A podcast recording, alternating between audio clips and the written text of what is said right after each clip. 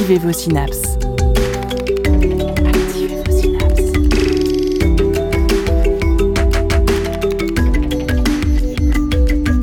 Poussez la porte du labo des savoirs et entrez dans un monde de science et d'expérience. C'est le labo des savoirs. Mars était vide avant notre arrivée, ce qui ne veut pas dire qu'il ne s'y était jamais rien passé. La planète avait connu des accrétions, des fusions, des tourbillons qui s'étaient refroidis pour laisser une surface marquée par d'immenses cicatrices géologiques, cratères, canyons, volcans. Et tout cela était survenu dans l'inconscient minéral, sans être observé, sans témoin, sauf nous, qui avions tout vu depuis la planète d'à côté et seulement durant le tout dernier instant de sa longue histoire. Nous sommes la seule conscience que Mars ait jamais possédée. Mais les sondes marineurs et vikings transmirent leurs clichés et tout fut changé. Notre connaissance de Mars en fut formidablement multipliée. Nous en savons désormais des millions de fois plus sur cette planète qu'auparavant. C'est un monde nouveau qui défilait devant nos yeux, un monde insoupçonné jusqu'alors.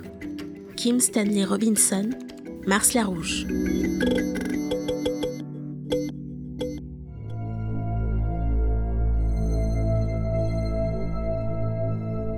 À cette occasion, le Labo des Savoirs s'est associé avec Robin Isnard de la chaîne Tout se comprend pour vous proposer un live Twitch que vous pouvez retrouver bien sûr sur sa chaîne, ainsi qu'un podcast en deux parties pour tout savoir de Mars et de la mission Mars 2020. Nous avons donc le plaisir d'accueillir Suzanne Conway du laboratoire de planétologie et de géodynamique de Nantes, ainsi que Franck Montmessin du LATMOS, le laboratoire Atmosphère Observation Spatiale à Guyancourt. Suzanne est géologue de formation, médaille d'argent du CNRS et a travaillé notamment sur la géologie de Mars. Franck Montmessin, pour sa part, a travaillé sur l'instrument Supercam de Persévérance.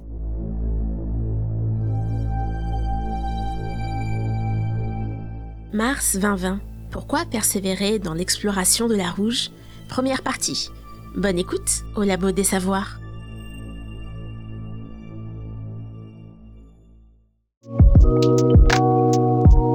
Les voies de la recherche scientifique au Labo des Savoirs.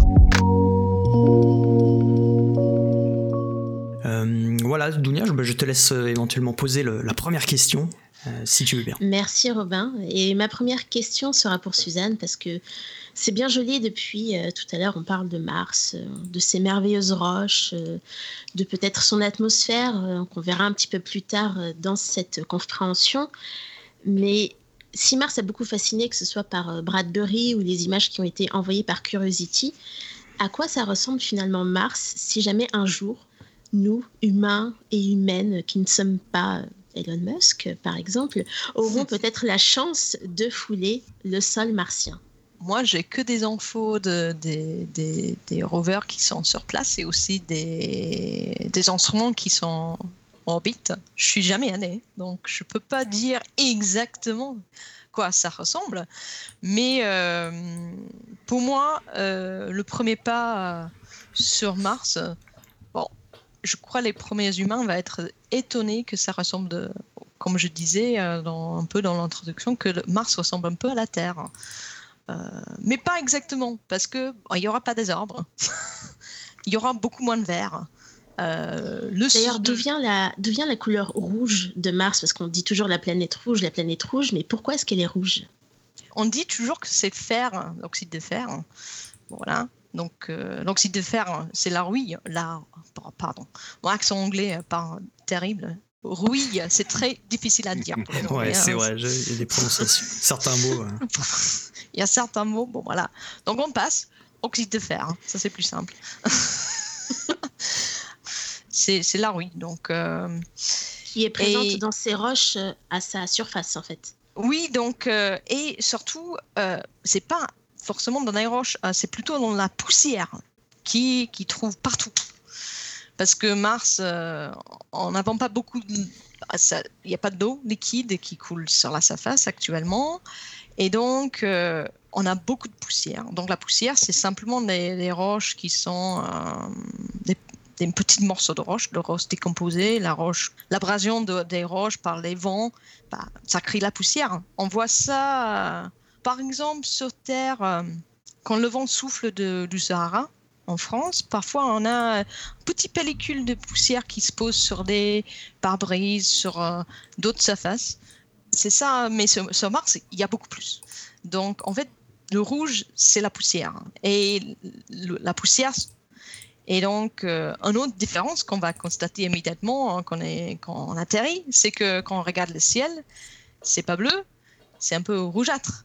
Et donc, c'est aussi cette poussière rouge euh, dans, dans, l'atmosphère qui, qui, qui donne ce euh, teint au, au, ciel aussi. Mais en fait, si on prend brosse ou d'autres choses, ou quelque chose pour gratter un peu la, les roches, les cailloux qu'on se trouve à la surface, en fait, on, retrouve d'autres couleurs. Donc, c'est pas que rouge. Il y a d'autres couleurs sur Mars. Et on voit ça aussi avec les différents rovers, les différents robots qui sont posés sur la surface, qu'ils ont dû eux, ils ont des instruments qui peuvent abrader la surface des, cailloux. Et en fait, on, retrouve des, blancs, des noirs, euh, un peu de violet. Euh, voilà. Donc, euh, c'est la poussière qui rend tout un peu rouge. Ok, ok, ça se voit sur les, paysages qui sont pris effectivement par les, les rovers depuis la, surface. Et, les images sont assez incroyables d'ailleurs de, la haute définition de certaines caméras qui, sont, qui ont pris des, photos assez folles et qui et c'est vrai quand on regarde des paysages martiens bah, ils n'ont pas l'air si différents que de, certains, certains endroits sur Terre. Hein. c'est ça, il y a même des fois pour étudier le sol martien, on utilise des vrais endroits sur, le, sur Terre, non? C'est ça? Exactement, oui souvent dans bah, le désert d'Atacama qui se trouve en Chili, un, des zones euh, plus arides sur Terre. Mhm. Euh, et ça ressemble vachement. Hein. et aussi là, il y a beaucoup de poussière. Et la poussière est aussi rouge. C'est vraiment, ça, ça frappe vraiment, euh, c'est juste le ciel est bleu. Et tu avais dit que Mars, bon, c'est un gros tas plein de cratères. Euh, et est-ce qu'on retrouve aussi un petit peu comme, comme sur Terre euh, des vallées, des montagnes, vraiment un, relief? Ah oui, oui, oui. Euh, bah, la plupart des, reliefs sont des remparts des cratères. Mais si nous, on était sur la surface, on, là, on ne constatait pas que c'est un cratère d'impact forcément. Mais il y a aussi des vraies vallées des, vallées euh, creusées par d'autres choses que des cratères d'impact, des, aussi des failles tectoniques, des trous dans sa face euh, par, par euh, mouvements de sol. Quoi. Ouais. Donc ça, c'est un rempart d'un cratère. Donc le valet couple ce, rempart. Hmm. il, érode le canal dans le rempart. Et après, on a un espèce de cône ou un sorte de delta, non C'est pas, c'est pas. c'est un delta, oui, mais bon, j'essaie de ah. dire en son C'est un delta. Et oui, c'est un delta. J'ai spoilé. Ah, je m'excuse. Ouais, c'est pas, c'est pas 10-0 ça? C'est G0, oui. Je, je, suis arrivé par faire mesure, hein. j'étais juste en train de ah, oui, oui, oui. J'ai gâché toute l'histoire, je m'excuse. oui, oui, donc ça c'est le site d'atterrissage de, de Persévérance. Hein. Et euh, qui a été choisi parce qu'il y a ce, ce supposé delta. Donc on peut pas dire toujours dans science, on dit euh, peut-être, peut, etc. Donc il n'y a, jamais une certitude à 100%. Mais hmm. bon, c'est un cratère qui reçoit un vallée et, et la sortie de ce cratère. Donc il y a un autre vallée qui est à l'autre côté, qui est un peu à l'est, qui sort de ce cratère, mais le, la sortie est à une élévation plus haut que l'entrée. Ok. Bah, bah, à peu même hauteur, mais bon, le, le fond de cratère est plus bas. Donc ça veut dire que si un valet qui rentre, un valet qui sort, et euh, que le cratère est plus bas que ces deux vallées, donc pour pouvoir sortir, il fallait qu'il y aura un lac dans ce cratère hmm. pour qu'il puisse sortir de l'autre côté. Un lac de quoi? Un lac d'eau? Un lac d'eau, oui. D'eau liquide, quoi. Donc ça veut dire que c'est les traces euh, de l'existence d'un grand lac au niveau de ce, ce cratère-là, quoi, c'est ça Exactement. Et, c'est, et donc, ça va un delta, en fait, c'est, le, un, c'est où les sédiments sont posés par un rivière qui jette dans un, un lac ou un océan. Ouais. Et donc, euh, là, on est dans le cadre d'un lac, plutôt qu'un bah, c'est Oui. un grand lac quand même. D'accord. Mais euh, on n'est pas dans le cadre d'un océan, hein, comme, euh, bon, par exemple, le Mississippi, le delta de Mississippi, ça, ça c'est dans, dans l'Atlantique. C'est pas, un- on n'est pas dans ce, ce gamme de, Ouais, de ce de type taille de, de, surface et, ouais. et- ouais, exactement. Et la profondeur euh, n'est pas la profondeur un océan. hein. On parle plutôt des centaines de mètres plutôt que des kilomètres. Il y avait une question euh, à propos de justement de la couleur rouge sur laquelle on s'est pas mal attardé euh, parce que la rouille, du coup, tu l'as dit, c'est un oxyde, c'est un oxyde de fer, donc c'est du fer avec euh, de l'oxygène collé dessus entre guillemets pour dire les choses un peu euh, de manière vulgarisée. Et donc, est-ce que ça veut dire que avant il y avait de l'oxygène dans l'atmosphère qui a pu euh, être justement oxydé, enfin se venir se coller justement sur le fer disponible? Est-ce que c'est un indice de présence d'oxygène passé dans l'atmosphère? Une réponse possible à cette question qui est, qui est une bonne question, euh, c'est qu'effectivement, il est possible que l'oxygène ait eu le temps de s'accumuler. Hmm. Parce qu'on a, on a vraiment la preuve euh, que une partie de l'eau euh, qui existait avant sur Mars est, est partie. Mais euh, pour ce qu'on en voit au jour d'aujourd'hui, euh, on voit bien que le- l'eau qui, qui est fabriquée à partir de, de deux atomes d'hydrogène et d'un atome d'oxygène, eh euh, l'hydrogène arrive à s'enfuir assez facilement Ouais. beaucoup plus facilement que l'oxygène parce qu'il est plus lourd. L'eau en fait se transforme en, en hydrogène et en oxygène et euh, alors que l'hydrogène part, quitte la planète, l'oxygène lui reste. Donc il est possible que sur des échelles de temps très longues, euh, ben, l'oxygène qui s'accumule euh, dans l'atmosphère finisse par interagir avec la surface. Hmm. Il y a aussi un peu de vapeur d'eau, donc euh, tout ça peut favoriser des, phénomènes d'oxydation, parce qu'on a l'oxydation, l'atmosphère de, Mars est une, atmosphère oxydante. Il y, a, pas mal de, composés oxygénés. On a même de l'ozone. Les gens sont toujours étonnés, mais oui, on a même une, couche d'ozone, même plusieurs en fait sur, Mars, donc com- composée de trois atomes d'oxygène.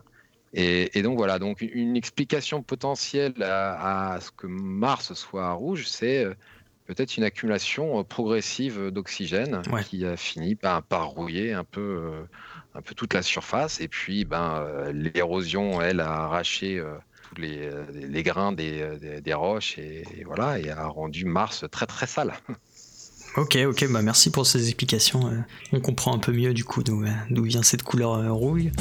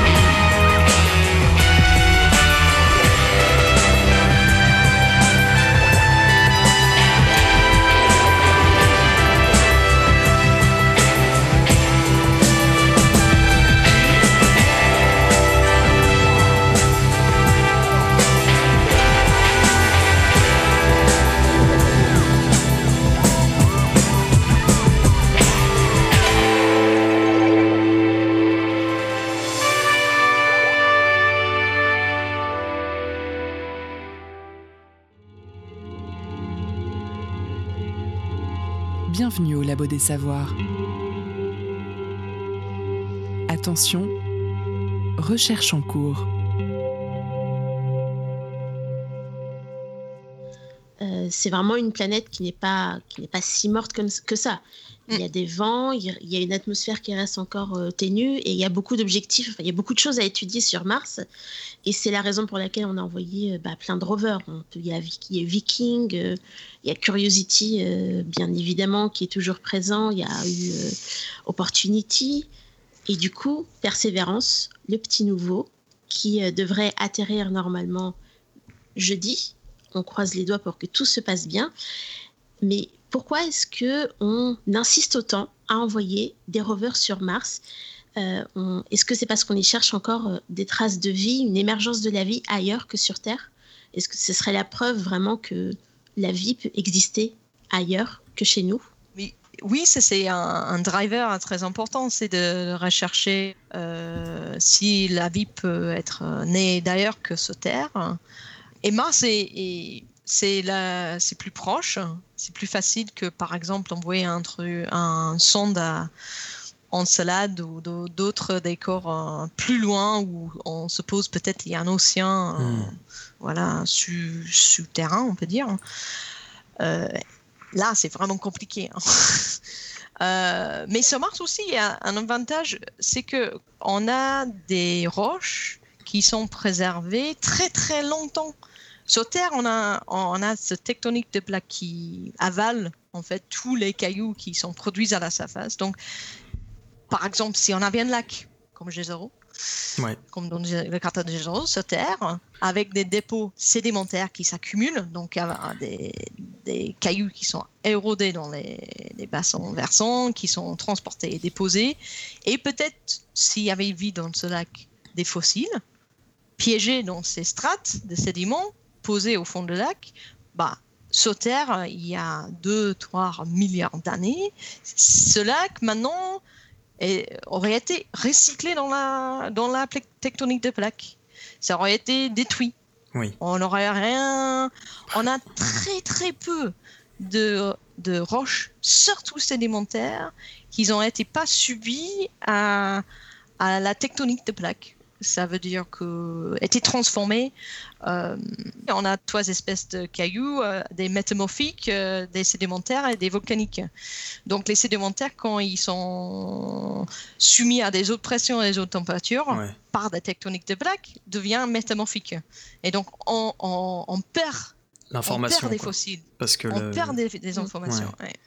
Parce que là, en fait, ce qu'il faut comprendre du coup, c'est que dans le cratère en lui-même, la roche serait relativement ancienne. Enfin, euh, on pourrait presque dire primitif. C'est peut-être un mot un peu un peu grossier, mais euh, du coup, du fait que, pour résumer le, si j'ai bien compris ce que tu as dit. euh, Du fait de, de cette tectonique de plaques très limitée, les roches n'ont pas l'occasion d'être modifiées de manière très importante par différents Mm. phénomènes physico-chimiques, de pression, Mm. de température élevée, etc. Et donc les roches qu'on étudie, en particulier celles qu'on va étudier grâce au rover dans le cratère G0, ce sera des roches peu altérées qui vont nous donner des informations sur vraiment la situation passée, en fait. C'est ça. D'où aussi le, lié au, au fait de la recherche de la vie euh, qui a pu éventuellement être présente il y a des milliards d'années. Euh, je, je vais justement faire une, une passe à, à Franck là- là-dessus parce que on parle de recherche de la vie, mais il faut quand même certaines conditions pour que Mars ait pu abriter la vie d'une manière ou d'une autre. Et en, en ce qui concerne l'atmosphère finalement euh, de, de Mars et des conditions climatiques, est-ce qu'il y a de bons indices qui nous laissent penser à cette hypothèse-là aujourd'hui, ou ça reste quand même de la fiction et juste un, un désir de, de chercheur quoi? Non, non, en fait, y a, je pense qu'il y a un, vrai désir de, faire se rejoindre deux communautés, la communauté euh, des, gé- des géologues et, des minéralogistes qui voient bien que, Mars, à un moment donné, a rencontré euh, de, l'eau liquide en très grande quantité. On ne parle pas de la quantité qu'on voit actuellement, qui est essentiellement concentrée euh, au pôle sous forme de calottes glaciaires. Ouais. Et qui, euh, si on venait à, les faire fondre, euh, recouvrerait Mars de, quelques mètres d'eau seulement, à comparer avec les kilomètres que l'on a, nous, euh, sur Terre. Par contre, on voit une surface qui, elle, a été vraiment modelée dans plein d'endroits par l'eau. Et donc, Suzanne a bien expliqué que, ben, en plus, on a la chance de, voir des choses qui ont pu se passer il y a très très longtemps.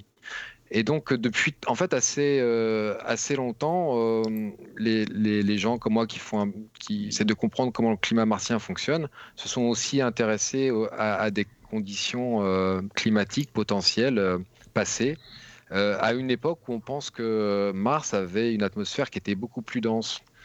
Donc avec une atmosphère de, dioxyde de carbone, sachant ce qu'on sait du dioxyde de carbone sur Terre, on peut imaginer que ben, l'effet de serre a pu aider à ce que Mars soit moins froide qu'elle est aujourd'hui. Parce qu'aujourd'hui, la, température moyenne est, proche de moins 50, moins 60 degrés.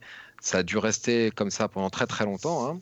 Et il faut remonter euh, à des temps euh, très anciens pour euh, potentiellement avoir une atmosphère beaucoup plus épaisse avec une capacité à, soutenir un effet de serre suffisant pour que l'eau présente reste liquide et puis qu'elle voilà, elle ne, elle parte pas entièrement dans l'atmosphère et puis après fasse son, son chemin jusque, vers l'espace. Et donc il y a tout un pan de recherche qui est, qui est quand même axé sur ces questions-là. Euh, à l'aide de, modèles de climat qu'on utilise pour la Terre. Hein. Là, on utilise vraiment des outils qui ont été développés euh, pour étudier le climat de la Terre, qu'on a essayé de transposer pour étudier le climat de Mars actuel, mhm.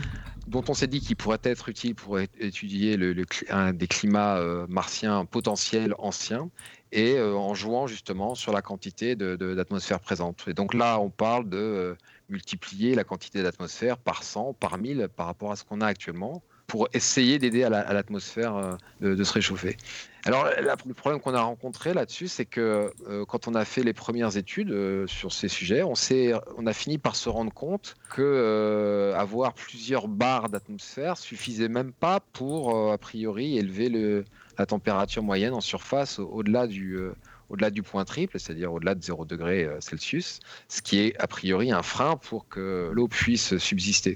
Et puis, ben, on a invoqué euh, différentes, euh, différentes possibilités, d'autres, euh, d'autres facteurs qui pourraient avoir aidé la, température à, s'élever. la présence de nuages, en fait, même de nuages de dioxyde de carbone, la présence de nuages d'eau aussi. Et donc, tout ça combiné pourrait éventuellement fournir un scénario climatique ancien où euh, eh ben, pendant un certain temps, euh, le, climat martien euh, a fourni des conditions habitables au sens où l'eau liquide a pu résister conditions dans lesquelles elle était, plongée et former des étendues d'eau liquide très grandes et, et, relativement pérennes dans le temps.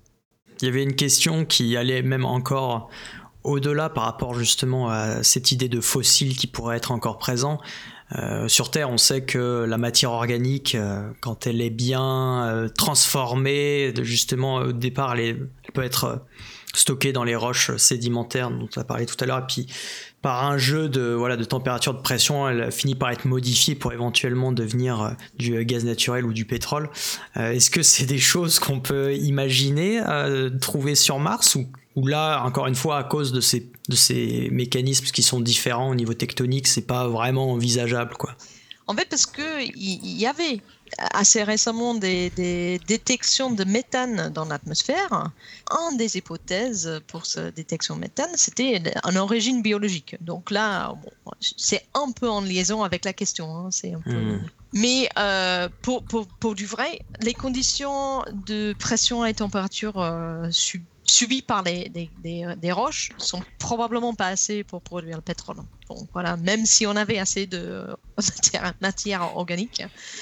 Mais quand même, euh, vu euh, qu'on a vu la méthane dans l'atmosphère martienne, euh, ça fait penser aussi qu'il y a, il y a une origine pour ça. Donc, il y avait plusieurs hypothèses pourquoi on, voyait cette méthane dans l'atmosphère mhm. martienne.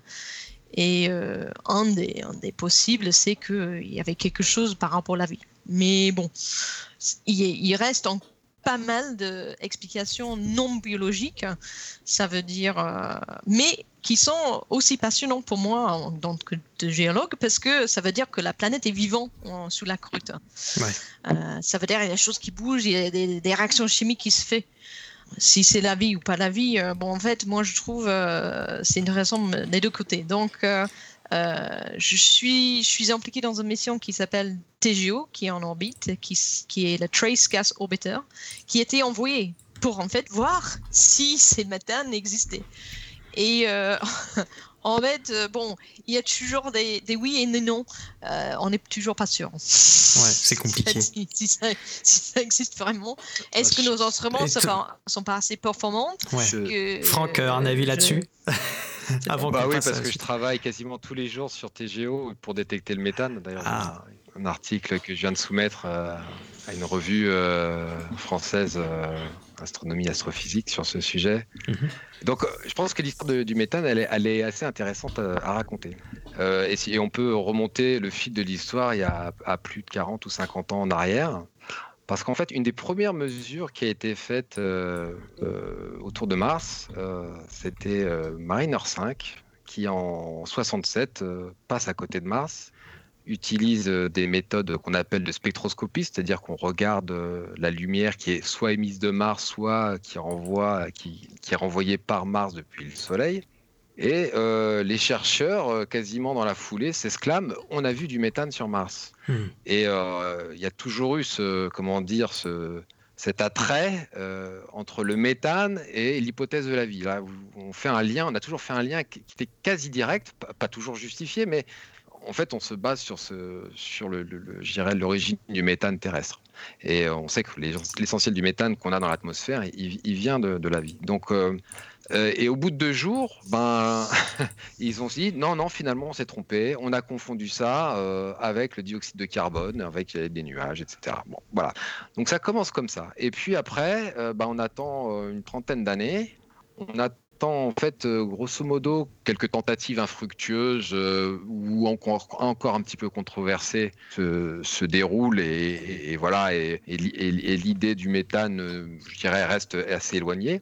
Mais en 2004, on a trois équipes.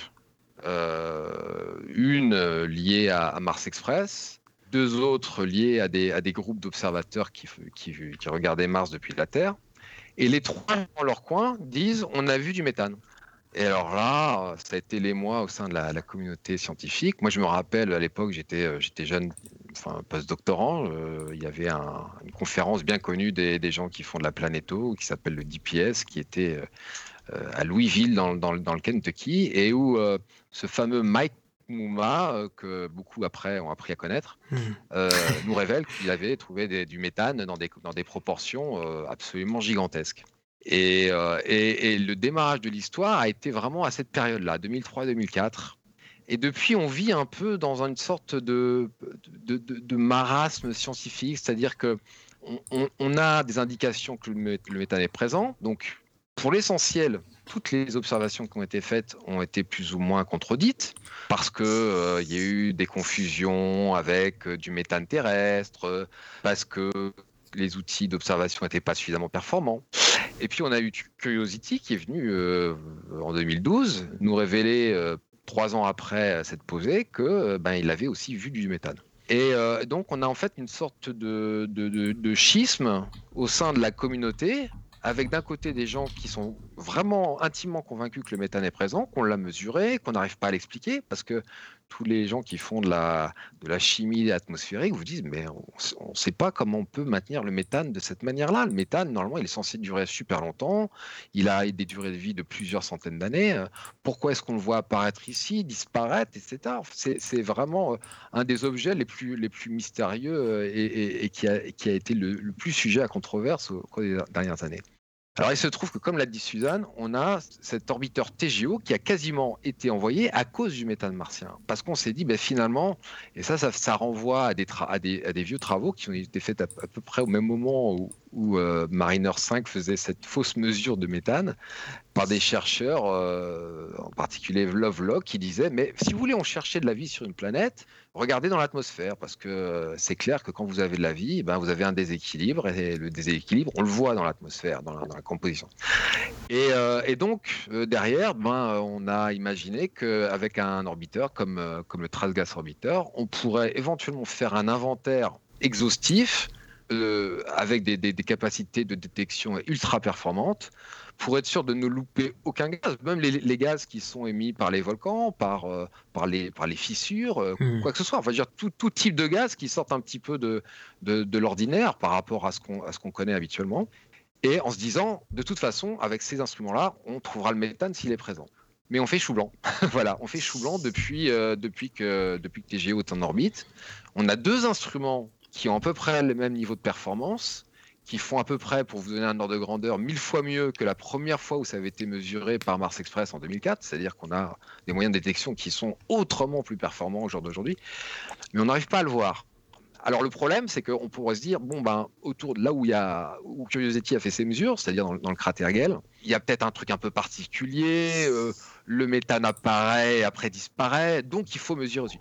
Nous, on a essayé, le problème, c'est que Mars n'est pas super coopératif, la, poussière dont on a parlé avant, eh ben, elle nous gêne pour faire nos, mesures. Donc, on a hmm. une méthode de détection qui, requiert qu'on ait le soleil derrière, l'horizon pour qu'on puisse voir l'atmosphère et qu'on puisse traverser euh, toute l'atmosphère pour hmm. augmenter les chances d'apercevoir des gaz en très faible quantité. Le problème, c'est que euh, on ne peut pas descendre en dessous d'une certaine altitude ou très rarement. Et là, les conditions d'observation sont, sont dégradées. Donc, si vous voulez, quand on est un scientifique raisonnable, on ne dit pas euh, de toute façon euh, Curiosity se plante et euh, c'est des incapables, ils n'ont rien compris. nous, on sait qu'il n'y a pas de méthane et, le débat est clos. Hmm. Donc on peut pas, on peut pas raisonner comme ça. Donc on essaye d'améliorer un peu les scénarios chimiques potentiels. Hein. On n'y arrive toujours pas, on n'a toujours pas de bonnes de bonne explications. Et puis on se dit bon bah c'est comme c'est on va essayer dans le futur de se rapprocher le plus possible pour voir si on peut encore plus se confronter aux mesures qui sont faites par Curiosity. Peut-être qu'à un moment donné, euh, la contradiction sera tellement forte et, tellement euh, qu'il faudra remettre en cause euh, l'un des deux, c'est-à-dire celui qui n'en voit pas ou celui, celui qui en a vu. Bon, il se trouve que voilà, on en est là aujourd'hui. Alors l'histoire est encore, à, mon avis, assez longue, hein, parce que c'est pas dit qu'on finisse réellement à bien observer sur Curiosity. A priori, on n'aura plus beaucoup d'occasions parce que Persévérance ne va pas mesurer le méthane en surface, n'aura ah. pas de, vérification. Hein, je peux, Dommage. Je peux trahir déjà le. voilà euh, la, la, la question. Voilà, donc on n'aura pas cette capacité. Alors peut-être qu'on pourra tenter malgré tout avec l'autre euh, rover qui devrait atterrir normalement à la fin 2022, euh, c'est hmm. ExoMars, et là on aura normalement une capacité tout à fait euh, correcte de, mesurer le méthane. Sans forcément le faire aussi bien, mais on n'aura pas forcément besoin de le faire aussi précisément. Je veux dire, si on a une, bonne mesure, une deuxième bonne mesure faite du sol, ça devrait, devrait être suffisant, avec une technique assez différente. Donc voilà.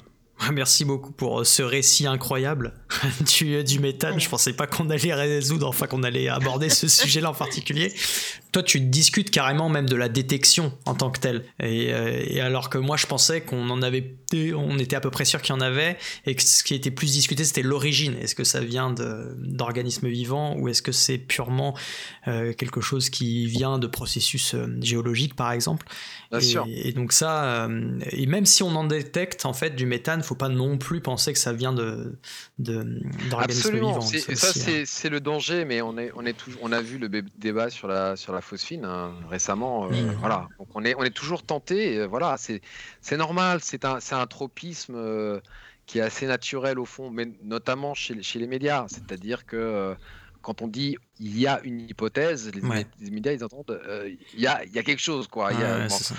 et, et, et, pour le méthane, de toute façon, dès le départ, ceux qui ont révélé l'avoir observé, on dit bon bah il y a trois hypothèses un apport cométaire, une source euh, géophysique et la vie. Hmm. Voilà. Bon, donc euh, une fois qu'on a dit ça, et quand ils allaient euh, dans la vie, les, hypothèses qu'ils envisageaient, c'était de la dégradation de, biomasse, donc voilà, éteinte et voilà, et qui se, qui se dégrade comme le gaz, ce qui fabrique le gaz naturel chez nous, hein, ou de la vie en sous-surface euh, qui s'alimente, qui arrive à trouver des petites, euh, des petites niches euh, avec un peu de chaleur géophysique, voilà, et puis, et puis on arrive à trouver.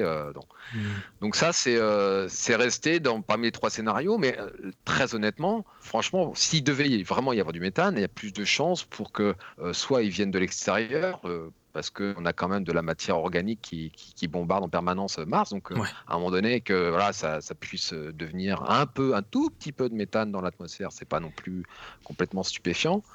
Et où ben, les volcans, les volcans sur Terre, ils dégagent du méthane aussi. Donc, les émanations de la croûte, eh ben, elles peuvent aussi envoyer du méthane dans l'atmosphère. Donc, mm. avant d'aller chercher la vie, bon, on a, on a, il y a des choses. Alors, la bonne nouvelle, c'est que normalement, même si ça prête un tout petit peu à ambiguïté, si on arrive à détecter du méthane et qu'on regarde ces isotopes et qu'on trouve dans la même phase d'hydrocarbone euh, des molécules un petit peu plus complexes, eh ben on arrive à, spécifier d'où vient l'origine. Hmm. Ça, c'est quelque chose qui, qui prête encore un petit peu à, discussion parce que c'est il peut y avoir un peu d'ambiguïté résiduelle. Mais euh, voilà. Donc ça c'était ça faisait aussi partie des scénarios pour envoyer euh, des géos c'était d'avoir une capacité de, de, faire des mesures des isotopes. Donc ça, ça, réclame vraiment des moyens de détection et extrêmement performants poussé, voilà plus difficile poussé pour faire ce genre de mesures éventuellement aider, aider, je dis bien, hein, euh, à clore le débat. Ouais, voilà, c'est ça. Il y aura encore longtemps un, débat. Ça, Franck, tu l'as rappelé, le débat de la phosphine, la détection de phosphine euh, sur Vénus, qui était supposée nous indiquer la présence d'une forme de vie. Euh, bah, on n'est même pas sûr qu'il y ait de la phosphine. On n'est même pas sûr, même s'il y en a, que ça provient d'une source de vie. Voilà. ouais. le débat est infini. on, pourrait faire une, on pourrait faire une soirée là-dessus. Hein. sur la phosphine vénusienne. Tried to call you on the telephone. I left it off the hook just to hear it ring. You told me you were better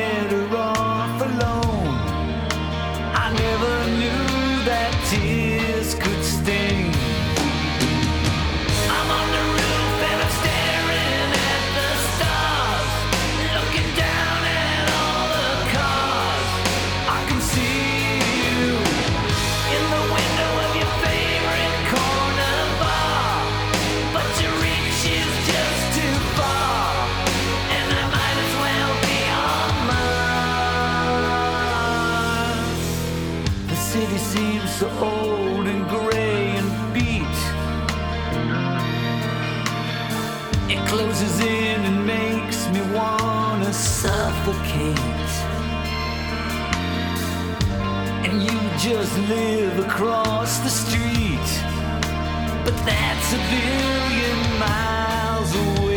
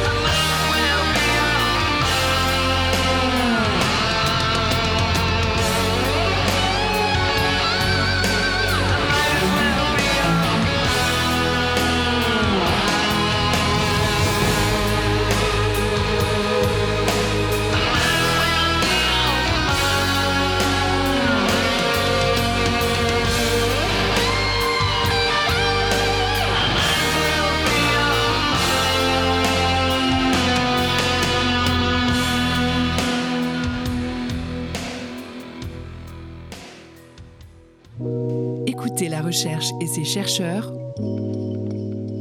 au Labo des Savoirs. Mais en tout cas, c'est vrai que ça, ça motive à lancer des missions scientifiques, à, à concevoir des instruments. Et quand on conçoit des instruments spatiaux, ça prend des années. C'est pas une, une décision qu'on prend à la légère le matin en se levant et en se rasant devant le miroir. Et du coup, euh, Curiosity est déjà passé par là, donc Persévérance et euh, donc le rover qui va normalement atterrir sur Mars. Quelles ont été les motivations pour envoyer un nouveau rover? Quels sont les, les objectifs un peu de, de Persévérance Euh, un des objectifs premiers, c'est de, c'est en fait de récolter des échantillons, des, des cailloux euh, euh, martiens, pour pouvoir euh, déstocker pour être récupérés par une mission euh, qui va arriver après.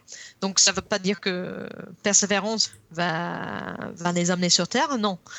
Là, c'est vraiment les stocker pour pouvoir euh, les ramener sur Terre plus tard. Donc là, c'est un des, objectifs principaux de cette mission, c'est le Mars Sample Return, ou MSR.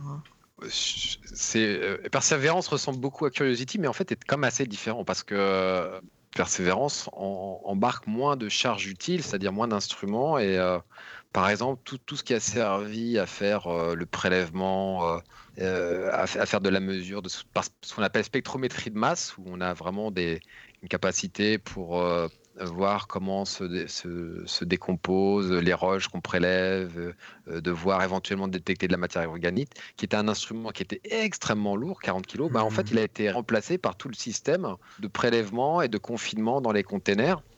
Et donc, on est, on est un peu moins armé, on va dire, euh, d'un point de vue de, de- de- des instruments pour euh, adresser ce genre de questions. Mais euh, le, le parti pris, c'était de dire d'utiliser vraiment des instruments euh, très très pointus sur euh, avec un fort potentiel pour détecter de la vie éventuellement, mais sachant que de toute façon, il n'y aura jamais d'annonce de détection de la vie euh, sur Persévérance, parce que c'est pas son but. hein. Lui, il vient pas pour chercher la vie, il vient pour chercher des, des, échantillons qui potentiellement, une fois ramenés sur Terre, avec les méthodes d'analyse, pourraient révéler de la vie. Donc ça va être des fortes tendances, mais ça sera jamais une, une détection pure et dure, à moins ou alors vraiment, euh, voilà, ça serait, ça serait Ouais. formidable, mais mais c'est mais c'est pas c'est pas c'est pas vraiment c'est vraiment pas l'idée. L'idée c'est toute l'architecture de mission qui sera qui se construit à partir de Persévérance et qui mènera in fine après 2026 à normalement à faire revenir ces, les échantillons qui seront prélevés. C'est marrant parce que en lisant le, dossier de presse, c'est pas du tout comme ça que je l'avais euh, vu. euh, enfin, c'est pas comme ça qu'on le vend médiatiquement. Enfin, c'est pas la priori. Je l'ai jamais vu comme l'objectif prioritaire ce, retour d'échantillons. Ça fait. C'est pas le truc qu'on met en premier en avant. C'est plus recherche de vie et après éventuellement on ramène des échantillons.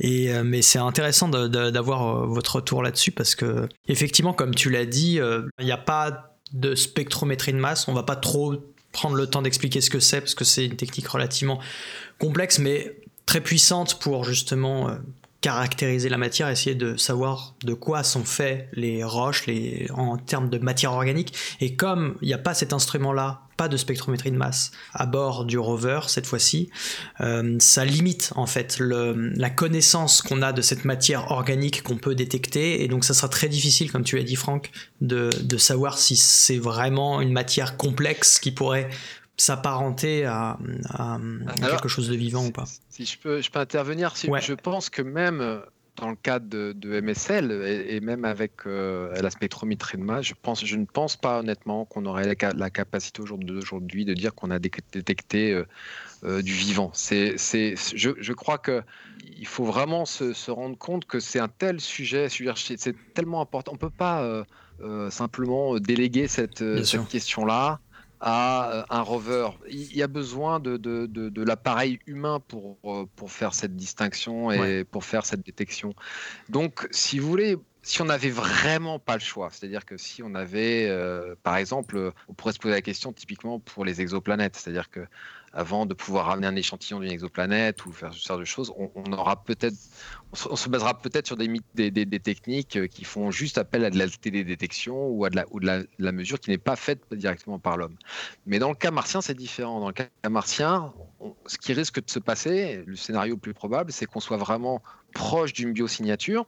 parce qu'on aura quand même d'excellents instruments. Hein. Entre Supercam et les deux, euh, les deux petits instruments qui sont montés sur la, sur la tourelle, et, qui sont Pixel et Sherlock, qui sont vraiment des instruments qui sont dédiés à, ça, hein. c'est-à-dire qui, vont chercher euh, des choses qui pourraient nous faire penser qu'on a affaire à de la matière organique éventuellement, éventuellement à euh, des modifications induites par euh, des micro-organismes.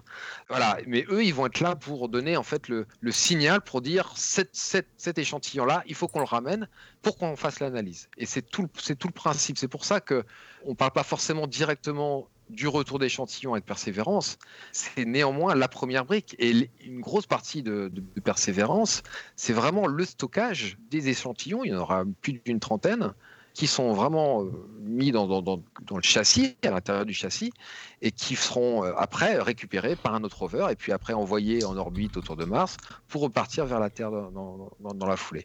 Donc c'est vraiment, euh, c'est pour ça que si on, était capable de dire avec des instruments qu'on envoie euh, dans, sur une planète, de dire on a trouvé de la vie, hmm. euh, on n'aurait pas fait ce retour d'échantillon. Oui, bien sûr. On, voilà, on, a, on sait qu'on aura toujours affaire à une ambiguïté, on sait qu'on aura toujours besoin d'avoir des critères hyper spécifiques, etc. Et euh, il faut ramener les échantillons dans ce, dans ce contexte-là. Ok. Mm. Franck, tu as parlé d'un de, d'un instrument qui est Sherlock. On peut également citer, je crois, Mastcam, qui sont deux instruments vraiment dédiés à, à scruter vraiment la, minéralogie euh, de la surface de Mars. Est-ce que ce sont vraiment juste des, instruments qui ne sont là que pour aider à récupérer euh, les échantillons, à dire oui, ça c'est intéressant, ça ce n'est pas intéressant, on peut quand même espérer euh, quelques découvertes ou une analyse un peu plus fine de certaines roches sur Mars, Suzanne? Bah, on, va, on va pas échantillonner tout. Hein. avec que 30, avec que 30 petites cailloux. Bon, pour 30, pour un géologue, c'est pas, c'est pas beaucoup. Hein. Oui, parce que c'est, euh. tu dis 30 parce que ça va être le nombre d'échantillons, faut le préciser, c'est ça, ça va être le nombre d'échantillons qu'on espère euh, encapsuler. Comment ça marche justement cette, cette collecte d'échantillons et ce renvoi? Est-ce que tu peux, sur Terre, est-ce que tu peux nous en dire un peu plus? En fait, il y a une espèce de perceuse, foreuse, qui, qui, va, qui va prendre les carottes. Hmm. Et ces carottes-là vont être stockées euh, dans des tubes, qui va ensuite être stockées dans un, enceinte. Et en fait, chaque échantillon euh, qu'on va prendre euh, va avoir un doublon. Donc, il va avoir toujours deux au cas où. Et après, en fait, les échantillons ne vont pas rester dans le, le châssis pour, pour la récupération, ils vont être posés. Hmm. Donc, tout un, tas d'échantillons va poser. Un, moitié va rester dans le, dans le châssis, mais un moitié qui va être posé. Pourquoi poser? Pourquoi poser? Pourquoi pas rester? C'est parce que en fait, euh, on veut, il, faut envoyer un autre rover pour les chercher. Donc, c'est plus simple s'ils sont pas encombrés par, voilà, un système difficile à récupérer des choses. Donc, ils vont les poser dans un endroit. Et donc, euh, l'idée, c'est un autre rover qui vient tic, tic, tic, avec des bras qui va récupérer, mettre à l'intérieur, qui va ensuite le, aller dans, un fusée, ou poser dans un fusée plutôt, qui va décoller. Mais ce rover-là et ce fusée-là, bah, ce rover-là va être très simple. Donc ça veut dire que c'est pas le gros engin hein, qu'on voit là de persévérance ou curiosité. Ça va être très simple, très léger, pour qu'en fait la plupart de poids vont, va être dans le fusée pour le décalage. Et ben, en fait, je je retiens pas le chiffre pour combien de grammes. On n'a pas. je, crois que j'ai vu 500 grammes euh, dans la dans le truc. Ouais, ça se chiffre en centaines de grammes. Moi, je me rappelle.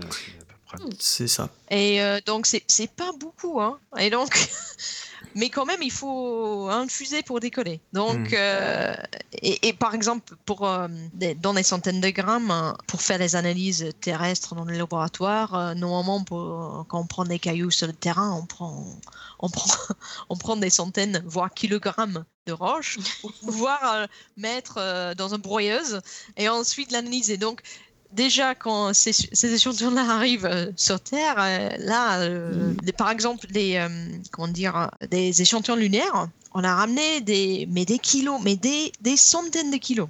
Et là, déjà, il y a un ordre. Mm. des gens, il faut qu'ils posent des demandes pour pouvoir les accéder et les, les analyser. Et là, on va avoir très peu d'échantillons. pour vraiment des analyses très poussées. Donc, euh, ces échantillons-là vont être très précieuses. Et comment va se faire le, choix des, échantillons? Parce que Persévérance, en effet, va atterrir dans un cratère où on pense qu'il y a eu de l'eau liquide. Mm. ça, a été, ça a été choisi pour cette raison. Et est-ce que, du coup, ce sera uniquement des, des carottes et des forages dans ce cratère ou est-ce qu'il va se balader ailleurs? Non, non, il va. En fait, dès que j'ai compris, en fait, ils ont, ils ont des sites qu'ils ont déjà identifiés dans le cratère, euh, au bord de ce, fameux euh, delta. Et après, le rover va sortir, il va, va grimper sur le rempart euh, de cratère et essayer de se diriger vers un autre endroit où, en fait, les images spectrales de la surface ont démontré qu'il y a d'autres roches encore plus anciens que celles qui se trouvent dans le delta. Donc, on peut dire la croûte ancienne de Mars, euh, vraiment euh, avant l'époque où le delta a été formé. Euh, donc, il va, essayer dans un deuxième temps, dans un deuxième temps, parce qu'on découpe les missions dans normalement une mission nominale et ensuite une mission plus longue. Et donc, dans un deuxième temps, il va essayer de chercher ces, ces, ces roches-là qui sont un peu différents et qui peut avoir, bah, qui peut nous donner plus euh, d'infos sur vraiment euh, très très très loin dans le passé quoi. Donc euh, c'est très ambitieux. C'est très ambitieux de d'essayer d'échantillonner des, des, roches qui viennent plutôt 2,5 milliards d'années jusqu'aux 3,5 milliards d'années. Hein. Donc ça, si toutes les étapes de mission réussissent, on va vraiment avoir des, des bouts de cailloux et tous les jeux vont se battre pour, euh, pour les avoir, ça c'est sûr. Ouais, à, des âges géologiques euh, différents en plus, donc on va pouvoir voir vraiment même l'évolution de la surface et de la géologie de Mars. Ouais, bel objectif. Hein. Ah oui, hein. Euh, est-ce qu'il n'y a pas un risque que les échantillons ne soient pas récupérés, par exemple, parce que enterrés euh, en partie par euh, le, sable, enfin je veux dire la poussière qui vient s'accumuler dessus? Est-ce que l'idée c'est de les regrouper au même endroit ou de les semer le long d'un itinéraire particulier? Oui, oui, oui c'est déjà étudié, oui. oui, j'imagine. On va pas aller perdre des échantillons, déjà qu'il n'y en a que 500 grammes. Oui, voilà. Oui, oui bah, bah, comme je dis, il y, aura, un doublon déjà de chaque échantillon. Euh, donc, euh, au cas où. Hein. Parce que bon, le rover, euh, on ne peut pas toujours espérer qu'il fonctionne parfaitement en tout temps. Hein. Il y a toujours, on peut avoir toujours des problèmes. Hein. Par exemple, Curiosity a eu des dommages autour des rues qu'on n'a pas prévus. On hmm. peut avoir, toujours avoir l'imprévu au cours de route. C'est pour ça qu'ils ont fait un doublon ils vont faire un doublon et ils vont essayer de poser pas un seul endroit, mais plusieurs endroits. Bon, la poussière qui accumule, on a déjà une idée de le taux d'accumulation, donc ça va pas être super gênant. On n'a pas le GPS sur Mars.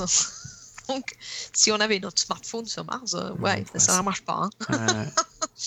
Euh, mais par, par, contre, on sait très bien où sont des sondes et on peut, euh, depuis l'orbite, voir euh, en fait le parcours de rover pour euh, vraiment euh, si le rover pose les échantillons à un moment donné bah, on peut le carter on peut le ça va ça va être très bien repéré par des caméras aussi.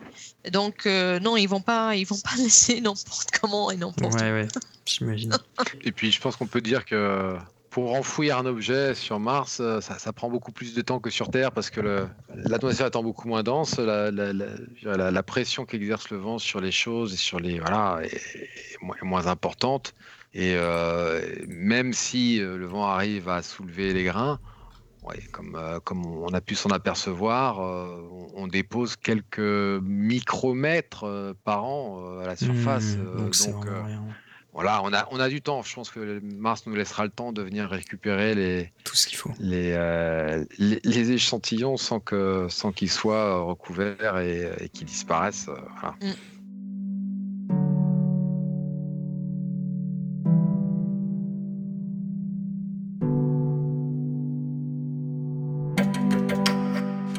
fin de la première partie de ce podcast, vous avez déjà pu en savoir un peu plus sur Mars, sa géologie et la mission Mars 2020 avec le rover Persévérance.